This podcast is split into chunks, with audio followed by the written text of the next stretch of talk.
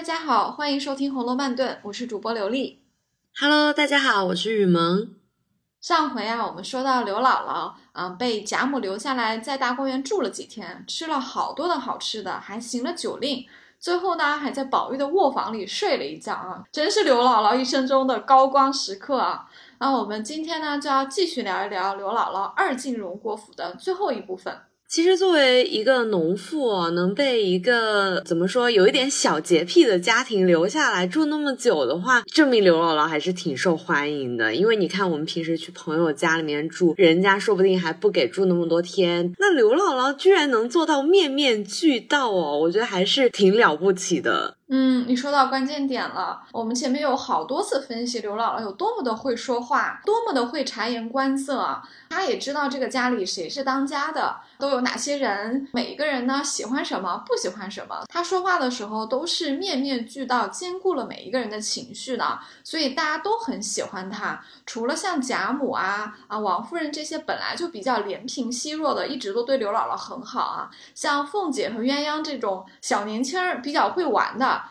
一开始虽然有那么点点要开姥姥玩笑的意思，但是后来他们的态度也是有一些转变的，也是非常的尊敬和照顾刘姥姥的。刘姥姥的情商其实很值得我们学习啊！有心的听友可以回去再把一二三期再听一下。正如你所说啊，刘姥姥在贾府这样的一个贵族世家住了几天，好像还人家还挺愿意接待她的，对吧？但是刘姥姥本身可是一个很有眼力价的人哦，她可不能等到别人撵她走，她要主动的来辞行。所以她这一天呢，就过来去辞别凤姐了啊。对凤姐说：“她说明儿一早一定要家去了。虽然住了两三天，日子却不多，把古往今来没见过的、没吃过的、没听见过的都体验了。难得老太太和姑奶奶并那些小姐们。”连各房里的姑娘们都这样怜贫惜老照看我，我这一回去没别的报答，唯有请些高香，天天给你们念佛，保佑你们长命百岁的，就算我的心了。你看刘姥姥怎么每段话都说的这么好，像写作文一样。这个时候啊，凤姐就跟他唠了一会儿啊，你可别喜欢，都是为你老太太也被风吹病了，睡着说不好过，我们大姐儿也着了凉，在那里发热呢。因为逛大观园，其实大家兴头很高啊，就走来走去的。然后老太太可能上了年纪，吹了风。那乔姐呢不太一样，乔姐是因为她本来就不住在大观园，因为凤姐一直在里面，所以呢奶妈把她抱过去了。啊王夫人就太太递了一块糕给他，可能他在封地里吃了，就发起热来。这里你看贾母和乔姐啊，这一老一小都是很金贵的啊，他们的身体好像都很娇弱，吹点风也不行，吃点什么也不行，就很容易生病啊。你看人刘姥姥，虽然吃了点韭菜，也闹了回肚子，闹完就好了，是不是？她身体就特别好。这里我觉得还可以看出凤姐对刘姥姥的变化吧，就是凤姐居然还对刘姥姥唠起了嗑儿。你看刘姥姥一开始进的贾府的时候，凤姐的态度真的是转了一个一百八十度的大转弯。那你唠这种家常的话，其实还是挺私密的话的。嗯，刘姥姥还在这里出了一个法子，就更得凤姐的信赖了。没错，对啊，凤姐因为本来就是一个识人的人嘛，因为凤姐是会看别人怎么对她，然后去怎么对人的，就看人下菜碟儿，这个凤姐拿捏的特别好啊，肯定也是因为刘姥姥对凤姐也很好，很真诚，所以凤姐啊这时候就跟她唠了一些家常啊，就提到说贾母和乔姐啊就都生病了，而且是因为什么？刘姥姥当然是一个见过世面的一个庄稼人，她也知道这个这都是一些常见的毛病啊，她就对凤姐说。小姐只怕不大进园子，生地方小人家园不该去，比不得我们的孩子啊，就是这里跑那里跑的啊。他说，可能呢，一则风扑了也是有的，就是真的就是风吹着着凉了；二则只怕他身上干净，眼睛又净，或是遇见什么神了。依我说，给他瞧瞧岁书本子，仔细篆刻着啊，这个有点民间智慧啊。像刘姥这是一种推测，因为她也不是医生，她推测说也有可能就真的是风吹了，因为她本来也不常进去，一下子你给她从屋里面抱到外面去。第二个呢是这有点封建迷信也好啊，我们可以不去太过的定义他，说她身上干净，可能撞刻着什么东西了，所以要拿岁书本子来看，因为那个年代人们就是很信黄历的。就会想着说，哦，可能每个地方都有些自然神灵，这个有点是泛灵论啊，万物有灵的一个在民间的一个投射啊。所以说，小孩子因为不知道，他去了这个花园里面，也许他就撞磕着什么东西了。这个就提醒了凤姐啊，她让平儿拿出《玉匣记》过来让彩明念。彩明翻了一下，哦，原来那天啊，病者是会在东南方遇花神的。大观园里嘛，当然有很多花，这不就是有花神吗？然后还写了怎么去送花神的一个方法，这样就可以送岁辟邪啊。凤姐就用了个办法去给贾母和乔姐来送岁，哎，送完之后，果然大姐安稳睡了。可见啊，这个疗效很好，对不对？可能刘姥姥运气真的很好啊，也有可能刘姥姥和乔姐这个生命中真的是有一股奇妙的缘分的，就是刘姥姥哎出一个办法，哎，乔姐就好使。所以这个时候啊，凤姐就非常非常的感激刘姥姥，因为她这个时候她只有乔姐一个小孩，而且这个时候乔姐还不叫乔姐，乔姐没有名字，所以凤姐在这里。有一段有一点点掏心掏肺和他平常说话非常不一样的话，他对刘姥姥说的。他一方面感激刘姥姥，说到底是你们有年纪的人经历的多啊，就感谢他把乔姐给看好了。他说我这个大姐时常要病，也不知什么缘故。这种有一点点示弱的话，凤姐其实很少对人讲。你看凤姐什么时候出来，不都是很飞扬跋扈、很彪悍、很逞强的吗？凤姐什么时候跟人家说过，哎，我不行，或者说我孩子老生病，我很苦恼，从来没有对人说过，对吧？但是她就对刘姥姥说了。那刘姥姥是回答她说，这也是有的事，富贵人家的孩子太娇嫩，经不得一些委屈啊。她说以后姑奶奶少疼他些就好了。这个也是有点民间智慧的。宠过头了，小孩的生命力就不旺，他就他就经常容易生病啊。这个是刘姥姥的一些人生智慧。那凤姐说这也有理。那你说凤姐真的以后会少疼一些凤乔姐吗？怎么可能？她就是一个千金大小姐，她肯定是做不到的。啊，就说那她还没有个名字，你就给她起个名字。一则借借你的寿，二则你们是庄稼人，不怕你恼，到底贫苦些。你贫苦人起个名字，只怕压得住他。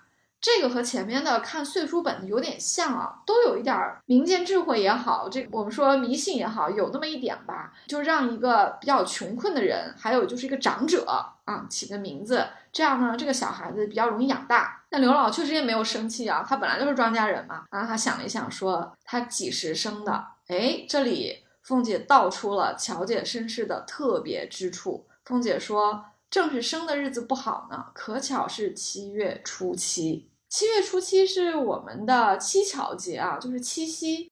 那这个日子为什么不好呢？啊，因为牛郎跟织女一年才见一次面啊，当然不好啊。当然，我们有情人希望天天相见，每天都是情人节。没错，没错，这个节日是有一点悲喜交加的意思在里面的啊。一方面，牛郎织女可以见面了这一天。但另一方面呢，它其实背后象征的是永远的别离，所以这个日子其实，在民间啊，大家反而不是那么喜欢的啊。所以啊，乔姐生在这一天呢，这就不是一个好日子了。但刘姥姥有办法呀，她说这个正好就叫它是巧根儿吧，这叫做以毒攻毒，以火攻火的法子。姑奶奶必要依我这个名字，她必长命百岁，日后大了，个人成家立业或一时有不遂心的事。必然是遇难成祥，逢凶化吉，却从这巧字上来。哇，我觉得刘姥姥真的是一语成谶啊！按照乔姐后面的这个判词的话，她就是逢凶化吉，遇着了刘姥姥，救了她。没错，这里也体现这种庄稼人，他有一种坚韧啊。我生在七巧节又有什么？我们庄稼人苦难的事事情多了，难道大家都不活了吗？不会。我们就是要有这股坚韧的劲儿，再大的困难降临到自己身上，我们要挺过去啊！所以说，他觉得说这个日子也没有什么不好的，那我就以毒攻毒，以火攻火。既然生在七月初七，那我们就叫巧，我们就把这个名字用在。我们自己身上，这样的话，等于说我就不怕你了，彰显出自己的这个巧来。确实，以从后文来看，巧姐的确是因为刘姥姥给她起了这个名字，她的命运就发生了改变啊。当然也不是说叫了巧，他就以后一直巧了。刘姥姥后面确实会对他呃伸出援手的。我们最后总结的时候，我们再聊。那取名字呢？其实对于我们无论现代人也好，古代人也好，还蛮严重的，有点像再生父母，因为一般父母才会取名字嘛，所以寓意了刘姥姥这边板儿跟巧姐的一个缘分的所在。取名确实是父母或祖父母啊，也有可能是恩师啊，或者是这种君上啊这种特权。你看乔姐长这么大都还没有起正式的名，大家都管她叫大姐，就可能也说明一个她小，另一方面大家也不知道怎么起。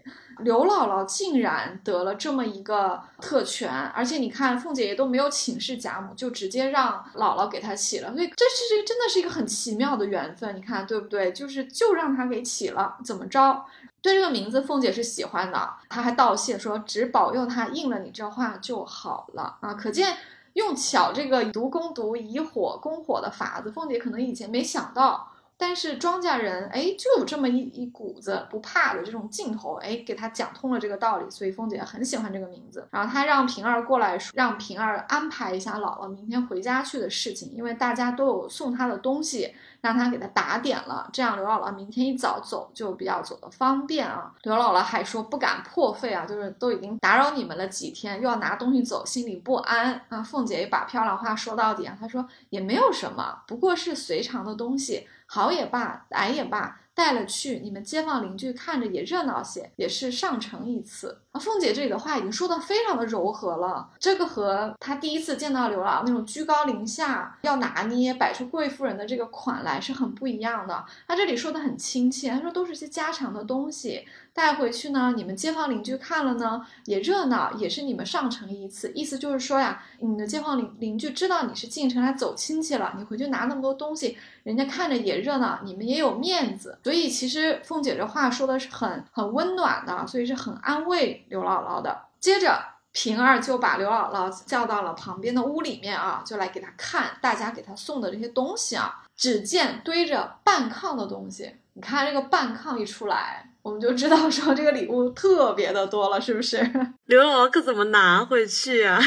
我们来看一下这个礼品单子啊。第一批的礼物呢是呃凤姐、王夫人和平儿送的啊。我们挨个看，平儿一一的拿与他瞧，跟他解释说，这是你昨日要的青纱一匹。这个青纱啊，如果大家读的比较细的话，是什么呢？就是前面的软烟罗，因为之前在潇湘馆的时候。大家不是聊起来家里的库房里还有软烟罗吗？凤姐还记错名字了，然后贾母还教导了她一下，说这个软烟罗啊，就只有四种颜色啊，你把银红的拿出来给林黛玉糊窗子，把青色的拿出来送一匹给这个刘亲家，然后我呢还要。糊个帐子，然后剩下的还要给小丫鬟们做背心，对吧？就贾母的调度能力很强啊，所以这里是一个呼应。他说：“这是你昨日要的青纱一匹，这就是软烟罗。奶奶另外送你一个十地子月白纱做里子，因为可能外面那个青纱要么是比较薄，要么是比较透，而且衣服是要有里子嘛，所以啊，王熙凤又另外给他送了一个另外一个面料做里子。这是两个剪绸做袄儿裙儿都好。”这包袱里是两匹绸子，年下做衣裳穿。王熙凤送了他好多的好的面料啊，而且想的还挺周全的。你看里子、袄子，然后要怎要什么时候做什么样的衣裳，都考虑的一应俱全了。对，就这就有一点像说你们是很有钱的人家，然后你送了一个穷亲戚东西，你万一送了他一个东西呢，他不能单用不着，他还要花很。对，或者说他还要花大价钱去外面买一个东西做搭配，那你这个礼物送给人家的就不实在，对不对？所以你看王熙凤就是把面子里子啊都想好了送给他，还送了他各种各样的内造点心啊，也有你吃过的，也有没吃过的，拿去摆碟子请客，比你们买的强些。连请客都想到了，对，当然这个是一个漂亮话了，因为刘刘姥姥也未必请客，人家家里有好多人呢，也要自己吃嘛，对不对？因为像刘姥姥的女儿女婿也没有吃过这些，这个点心是呼应前面的，因为在刘姥姥参观大观园、史太君两宴大观园的时候，他们还吃过了一次下午茶，那一次刘姥姥和板儿吃了很多的点心，他就大大的赞扬这个点心。贾母不是还说你先吃，不要担心，你走的时候我再送你。所以你看，这个时候果然就送他了，拿去摆碟子请客，比你们买的强些。这句话是平儿说的。你看，那平儿其实是一个，就是你送别人很贵重的礼物，你一定要安慰他，不要让人家觉得不好意思收。所以平儿每一句话都是在请刘姥姥宽心。他说：“哎呀，这个东西呢，你们拿去摆摆碟子请客，比你们买的强。其实刘姥姥怎么会去买这些点心呢？他们根本就吃不起这些东西。但是平儿就必须得把那个话说到。”后面还送他喽，这两条口袋啊，是你昨日装瓜果来的，如今这一个里头装了两斗玉田精米，熬粥是难得的。这一条里头是园子里的果子和各样干果子，这个是有一点礼尚往来的意思啊。因为刘姥姥背着两个面口袋来嘛，人家口袋里装的是装在地上的这些新鲜的瓜菜啊，那走的时候不能让人家把这些包空着背回去啊，所以呢，就一个给装满了米。既然是玉田精米啊，应该是贡品一类的，所以你看贾府吃的就是比一般老百姓好很多啊。另外一条里面是园子里产的这些果子啊，干果子啊，所以这是一个回礼哦。这一包是八两银子，这都是我们奶奶的。所以你看，刚刚念的这么多东西，全部都是王熙凤送的。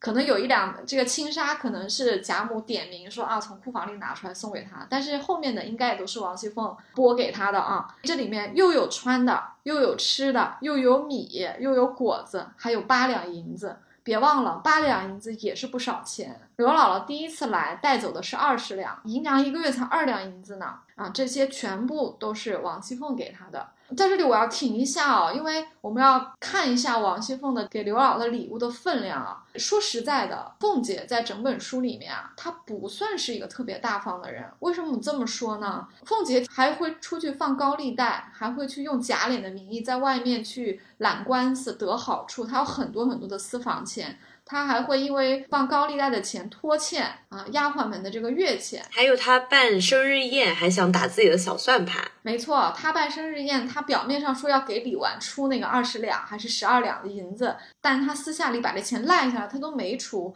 他其实是谈不上很大方的啊，但是呢，他对刘姥姥，哎，这次我觉得还是挺大方的。他送的这么多礼物，透着一股亲切劲儿。可能也包含了他对刘姥姥帮助巧姐啊，给她起名字啊，很多事情的感激在里面的。这是一份很有人情味儿的礼物。那我们再往下看，还有一个礼物啊，是王夫人送的，也放到凤姐这边一起发了啊，是两包银子，每一包里面是五十两，一共是一百两，是太太给的，叫你拿去做个小本买卖或置几亩地，以后别再求亲靠友的。这里我们一定要强调一下啊。王夫人真的是非常非常大方的。虽然王夫人这个人物，我们有很多地方可以商榷，或者说讨论她的问题在哪里啊，但是王夫人是真的是非常大方的。她在金钱上是非常慷慨，很有大家小姐的风范的啊。这一百两银子是很大一笔钱啊，对比刘姥姥第一次来贾府给了她二十两，这就是五倍。当然，王夫人也说了，她说这个一百两。你既可以做个买卖，也可以买一点地，这样的话就是永恒的产业嘛，就可以不要那么求亲靠友了。这是一个授人以鱼不如授人以渔的一个很根本的一个帮别人的方法啊。所以是一百两银子。为什么王夫人给这么多呢？我觉得有几个原因啊。一个是刘姥姥毕竟啊是王夫人在没有出嫁的时候，她的娘家就是王家连宗认的亲。所以这次刘姥姥啊来奔荣国府来呢，因为是跟着王夫人来，因为她知道王夫人嫁到了这里，是跟着这里来求的。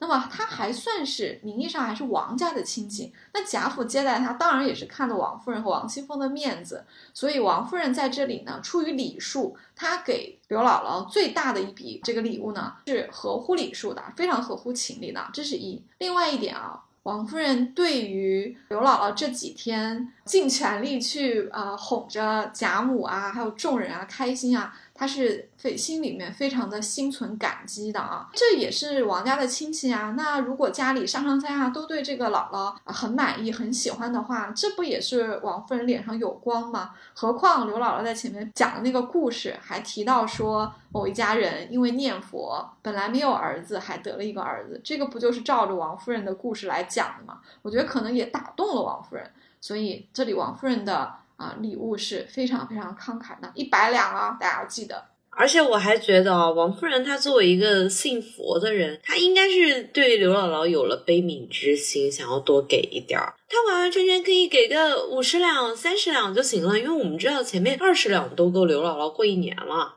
所以这个钱还是基于她的一个宗教信仰来的。嗯，这个有道理。我们分析王夫人这个人物的时候，也可以把这个例子拿出来讲啊。我同意，王夫人呢学佛这件事情呢。呃，有很多人觉得说她只学了一个表面啊，心里面没有学好，所以才会对金川或者晴雯下的狠手。但是王夫人也有她自己对佛教和慈悲的理解，她用自己的这个经济能力帮助别人，帮助刘姥姥这件事情呢，她就做的非常的大方。其实像这种一百两的慷慨，嗯，是很超过呃一般人的这个期望的。像刘姥姥肯定没有想到说王夫人会给她这么多，这。和王夫人自己的这种因为念佛而起的这种慈悲心，或者说她本人她的教养里面就有这样的大方，应该是都有关系的。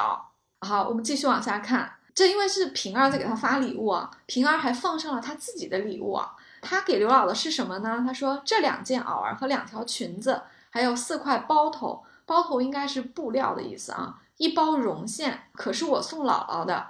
衣裳虽是旧的，我也没很大穿。你要嫌弃，我就不敢说了。平儿说的非常的谦虚，因为她也知道她的礼物和王熙凤以及王夫人的礼物当然是不能比的。但是她也尽她的能力送了刘姥姥衣服、布料和绒线。可是她也很客气，她就说是旧的，我也没很大穿，希望你不要嫌弃。她话说的非常的漂亮，又很谦虚啊。平儿是很不会拿大的一个人，他始终把自己看作是一个晚辈啊，所以他在刘姥姥面前是。这么讲的那，刘姥姥当然是非常的感激他，他肯定是没有想到，连平儿这么一个呃王熙凤身边的这个大蜜都送他这些东西，他也是很感激的啊。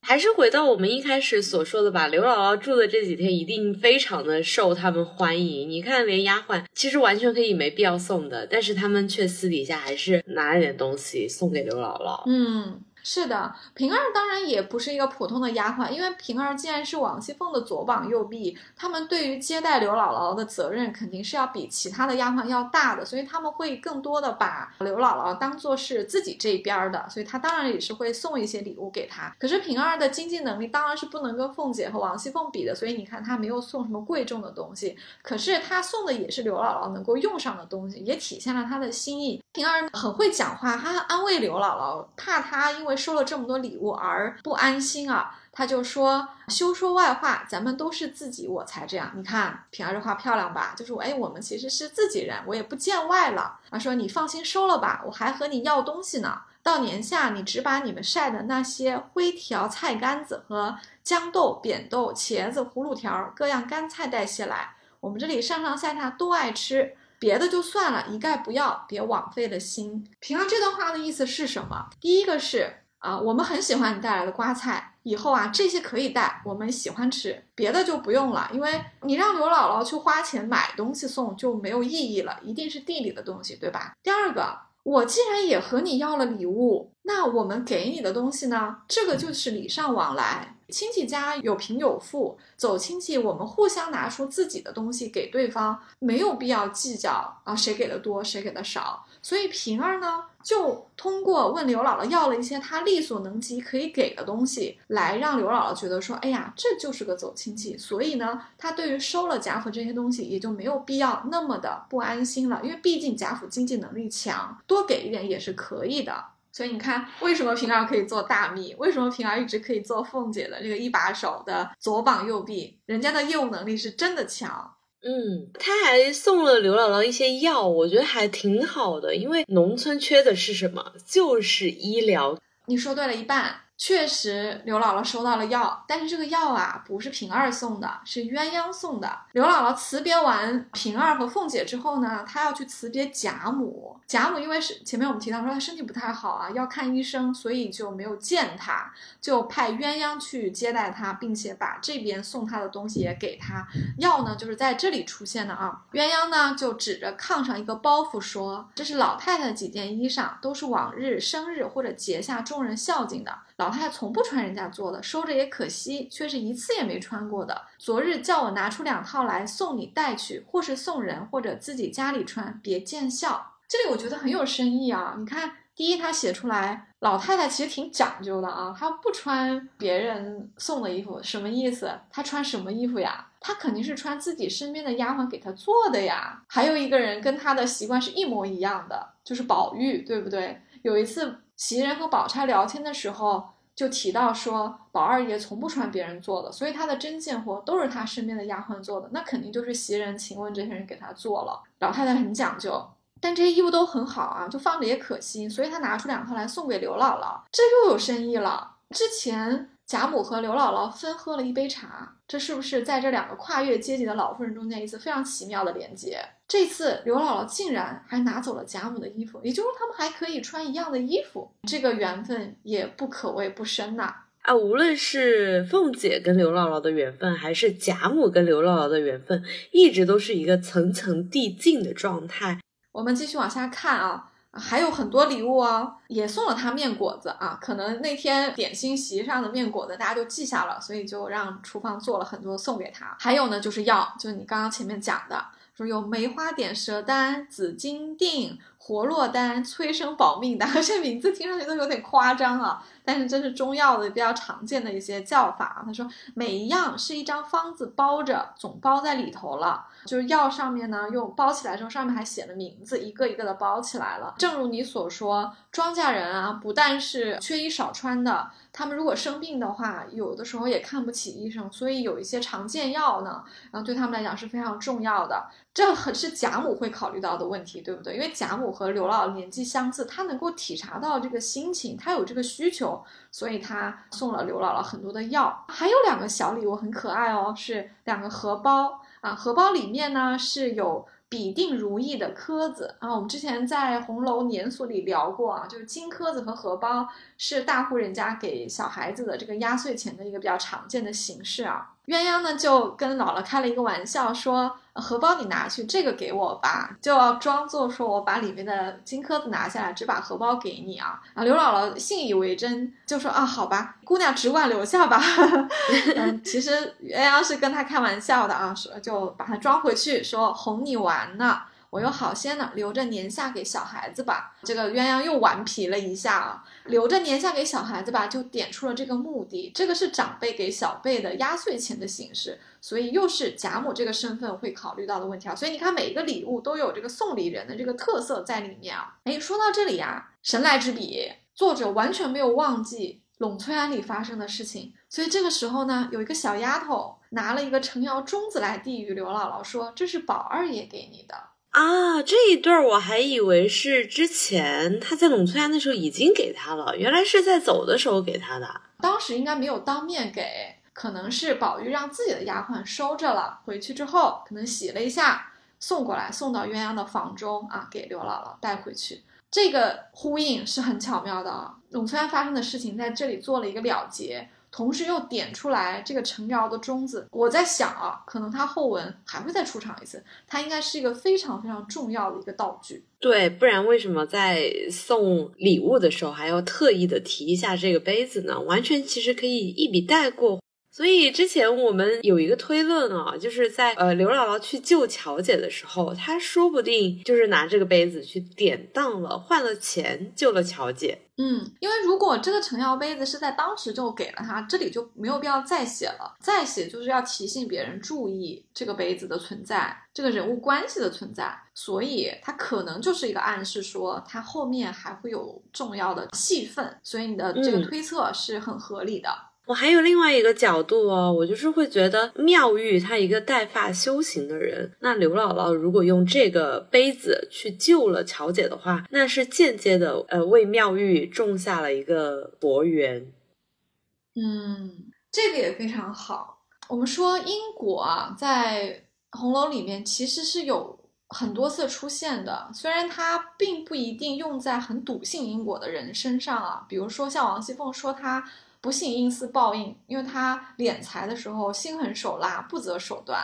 但是他不信因果，因果就不作用在他身上吗？并没有。他唯一的一次善举，就作用在了乔姐身上，所以刘姥姥给他改了名字，日后还救了他。妙玉也是一样，妙玉虽然在佛门，可是她的修行啊，似乎还欠了那么一点火候。她还会对刘姥姥这样的贫婆子有一种居高临下和嫌弃的这种心情。可是因果在她身上就没有吗？也有啊。妙玉好歹是把这个杯子间接的给了刘姥姥，虽然她的初衷是不想要了，但是宝玉跟她说给了刘姥姥，她卖了也可以度日，所以妙玉默许了这么一桩行为。那么在后面，如果这个成妖的中子被刘姥姥卖了来做一些诸如拯救乔姐或者是其他的事情的话，确实也是间接的在帮妙玉做一个善缘。这个小小的道具被我们两个人挖出了这么多戏份来，可能作者都没有想到啊。是的，而且这个杯子不是刘姥姥跟贾母同时都喝了吗？这个也挺有意思的，两位老祖母都喝了这杯茶。那我们在结婚的时候，经常会看见新娘子、新郎，然后敬自己的爸爸妈妈茶。所以板儿跟乔姐的缘分就是板上钉钉的事情了。可见这个程瑶的杯子上还真的是凝结了好多人的这个姻缘和愿力在里面啊！这真的是一个见证过大场面的一个杯子啊！那如果他能够进而的种下板儿和乔姐的这个姻缘呢，我们也毫不奇怪。我们接下来往下看。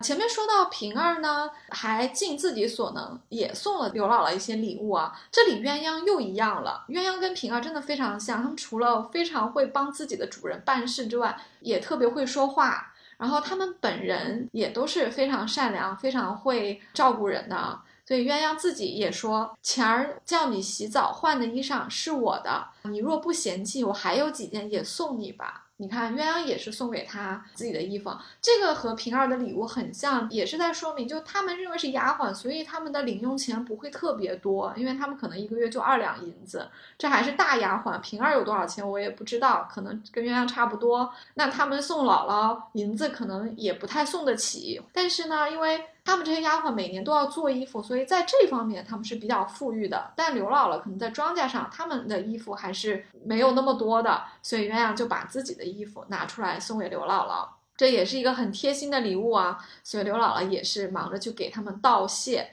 以上就是我们详细整理的这个刘姥姥礼物单子啊。提到一句话，说走的时候啊，就拉了一车，因为小厮们帮他。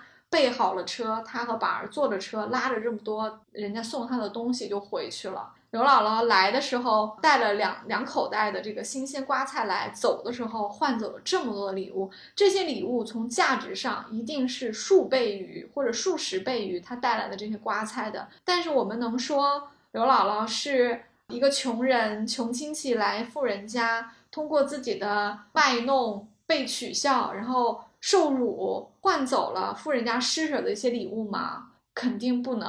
刚刚的这个论断啊，不是我自己的，我是引用了一些常见的一些看法。因为我在很多的阿婆主和一些评论文章里看到，有人就抨击说贾府对刘姥姥是一个居高临下以及一个施舍的一个态度，他们是看着或者是故意的让这么一个贫老婆子去出丑、去取乐、去作践自己。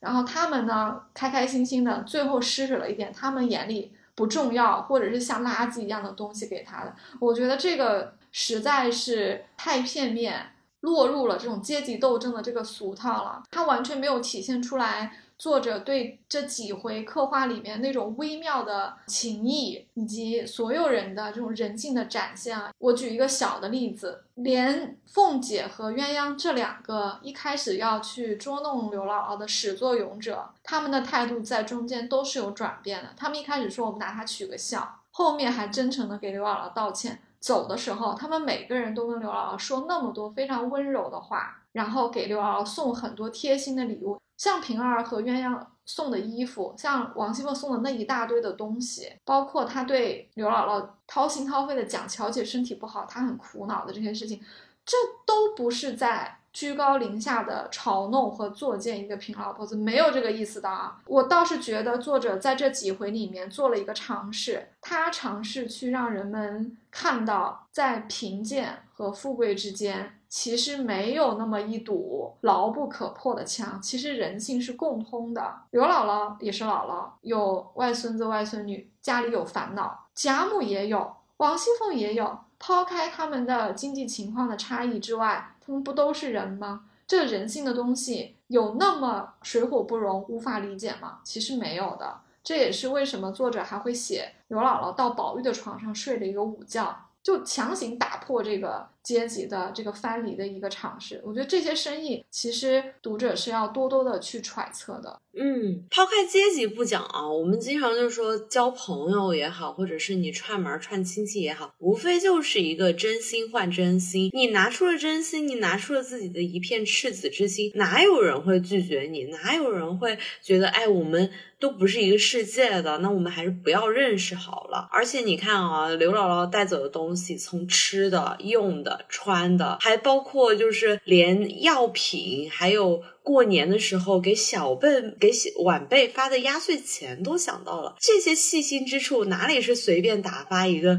来要钱的乡下的穷亲戚的做法呢？没错，如果贾府有这样的一个态度的话。都不会留了刘姥姥住下，因为你留她住还要管她吃，带她洗澡，给她安排房间。如果真的是有这样的心的话，在刘姥姥送了瓜菜过来的时候，他们打一点赏钱给她，当天让她回去就完了，根本不会有后面这么多的戏，有这么多的欢乐。我认为刘姥姥带来的欢乐，并不是对刘姥姥的嘲讽，这个欢乐是大家共同的。这里面没有谁居高临下的看谁，这个里面的欢乐就是一个真诚的共乐的一个行为。嗯，我忽然想起来，就是刘姥姥不是说，哎，这个园子真漂亮，我得回去跟大家说一下，就像年画一样。然后贾母就说，哦，那就让我这个小孙女给你画一幅呗。说到这个大观园的画呀，我们可以借此啊归纳一下刘姥姥这个角色在整本书里的一个作用啊，因为她。和好多人物都不太一样，他真的是跟四大家族没有什么关系啊，他是认亲过来的，而且他的阶级呢跟书里的其他角色差异太大，所以这样的一个突兀的角色又占了这么多的篇幅啊，在这几章里面他浓墨重彩啊，那么到底用意何在？这个人物在整部的情节里面他起到了一个怎样的一个作用呢？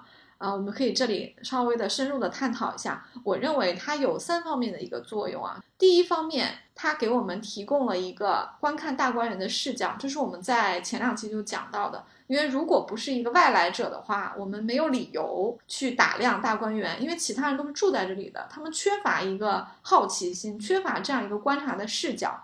正是因为刘姥姥来，我们才建了大观园；也正是因为刘姥姥来。贾母她平时不住在大观园，她才有这么高的兴致去看大观园，所以这是她的第一个角色，她有点像是一个见证者，带着我们读者一起看了一眼大观园。第二个呢是，我觉得刘姥姥是促进了大观园这幅画的，就像你说的，如果不是因为她对大观园的赞美，然后贾母说了一句说啊，让我小孙女画下来。可能是不会有这幅画的。我们之前讨论过啊，这个惜春的大观园图可能最后没有完工，但是我们也开过脑洞，说这幅画可能最后会出现，会在贾府衰败之后。这幅画会出来，然后刘姥姥也许会有缘分再见到这幅画，这幅画才完成她的使命嘛，因为她一定要勾起某一些人，尤其是像刘姥姥这样的人对当年的盛况的一个回忆，她才算完成她的使命，否则就是有始无终了啊。所以如果没有刘姥姥在，可能就不会有这幅画，这个是它的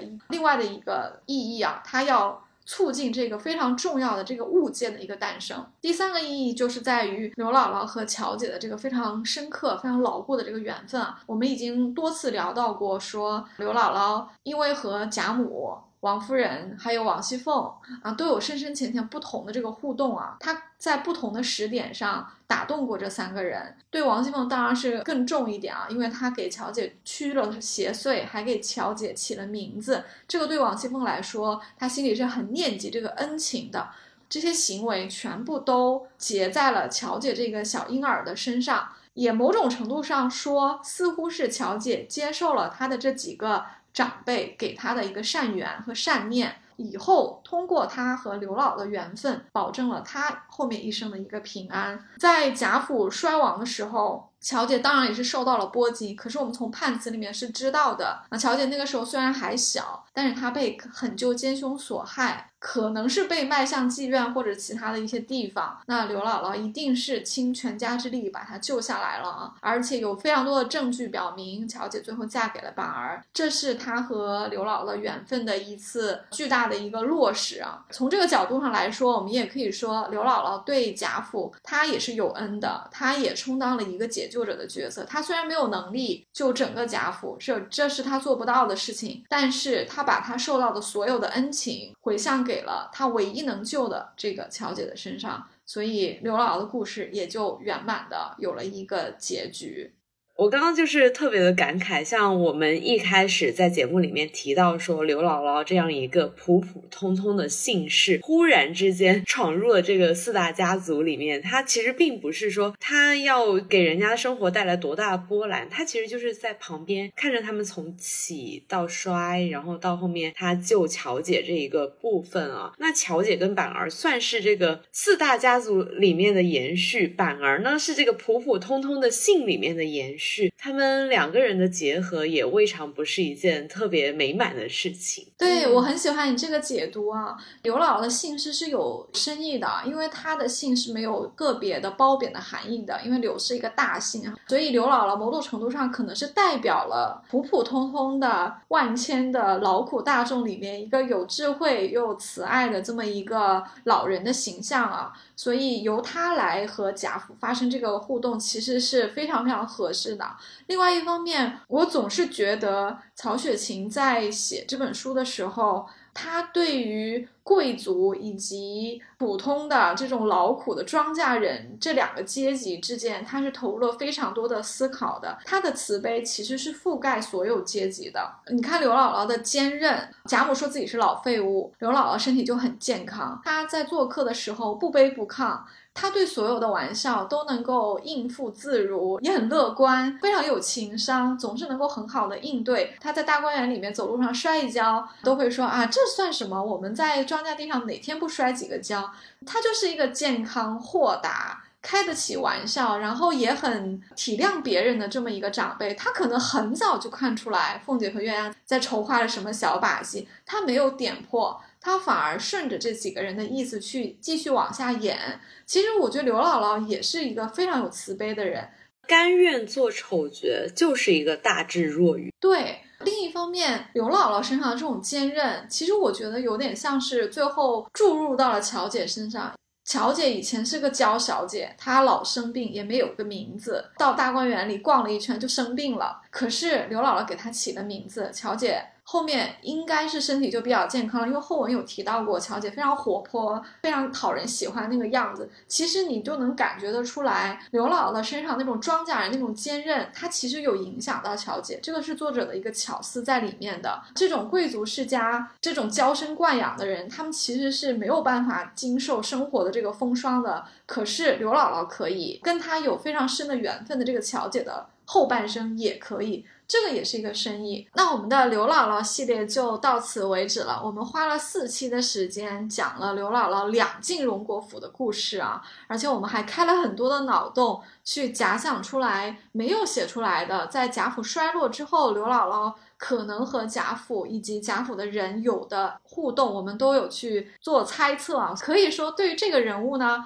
我们是寄托了非常非常多的感情的。我们都非常的喜欢刘姥姥，也非常感激曹雪芹在这样一本贵族世家的书里面安排了这样一个来自民间。特别有智慧、有慈爱又慷慨的一个姥姥。那节目就到这里了，我们用这四期节目就献给刘姥姥吧。那听众朋友们，如果很喜欢刘姥姥这个人物，或者是有一些别的看法，也可以跟我们讨论。我们今天就到这里，是刘丽，我是雨萌，我们下期见，拜拜，拜拜。